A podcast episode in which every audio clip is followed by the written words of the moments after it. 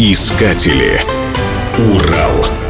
В эпоху Холодной войны Соединенные Штаты вполне могли объявить нашего земляка, уроженца Троицка, врагом государства номер один. То, что он сделал для нашей страны, поражает воображение и вызывает восхищение. Необычного человека, изменившего историю мира, звали Исхак Ахмиров.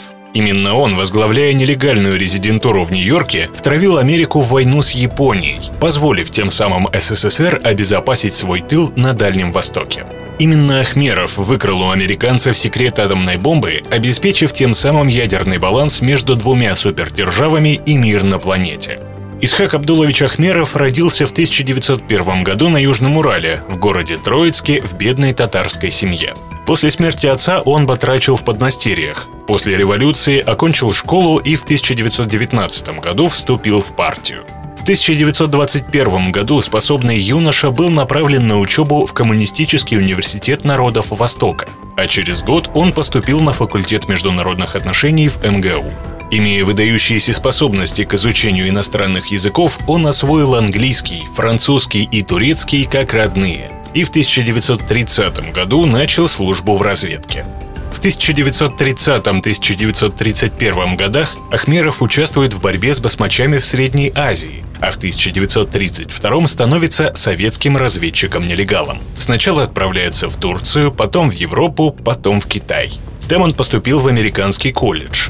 В Китае Ахмеров, как говорят разведчики, разрабатывал ценные японские источники – 1935 году Ахмеров перебирается в США, где становится студентом Колумбийского университета под псевдонимом Юнг. В Америке Ахмеров по крупицам собирал агентурную сеть. Он лично вербовал сотрудников Газдепа, Министерства финансов и даже сотрудников Белого дома и американских спецслужб. С 1942 по 1945 годы опытный разведчик возглавлял резидентуру в США. Он виртуозно добывал для нашей страны ценную информацию.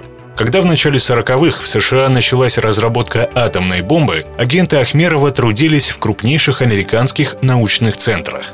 Ахмеров раскрыл Манхэттенский проект. В 1944 году в его руках уже находились чертежи атомной бомбы «Толстяк», а через год микропленки с испытательным взрывом и докладом об электромагнитном способе разделения изотопов урана – Полученная информация помогла Советскому Союзу в создании атомного оружия, что было очень важно, ведь у американцев уже были планы ядерных ударов по городам Советского Союза, среди которых значились Челябинск и Магнитогорск. По возвращению на родину в 1946 году Ахмеров служил заместителем начальника нелегальной разведки. Скончался Исхак Абдулович в 1976 году и был похоронен на Химкинском кладбище.